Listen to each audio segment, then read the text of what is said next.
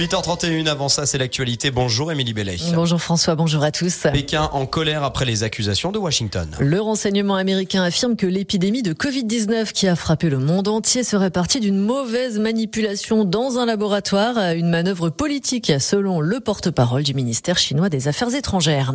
Pierre Palmade a été placé en détention provisoire à l'hôpital, une décision de la Cour d'appel qui entraîne automatiquement son placement sous la responsabilité de l'administration pénitentiaire. Dès que son état de santé le permettra, l'humoriste sera transféré vers l'unité médicale de la prison de Fresnes.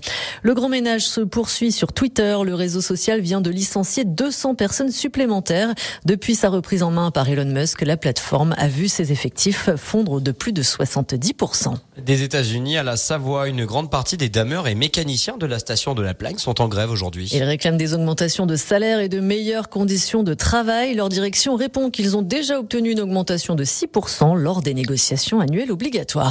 Le collectif Non au Vélodrome Arena passe à la vitesse supérieure. Il organise jeudi soir son premier événement public et devrait présenter un plan d'action pour les mois à venir. Il sera assorti d'une nouvelle révélation illustrant la fragilité du projet et de ses décideurs. 252 gigawattheures d'électricité ont été économisés l'an dernier à Genève grâce à Eco 21, soit 8,5% de la consommation totale du canton, ce qui représente la consommation de 84 000 ménages et plus concrètement une économie de 43 millions de francs sur leur facture d'électricité. Et pour terminer, la France réputée pour sa gastronomie et ses monuments. Les touristes étrangers ont rapporté 58 milliards d'euros l'an dernier, un record et une bonne nouvelle pour une industrie devenue majeure dans le pays. Les Belges, les Allemands et les Britanniques font partie des plus dépensiers. Ouais, tout à fait. Merci beaucoup, Émilie Bellet. Le retour de l'actualité, ce sera dans une petite demi-heure avec le journal de 9h.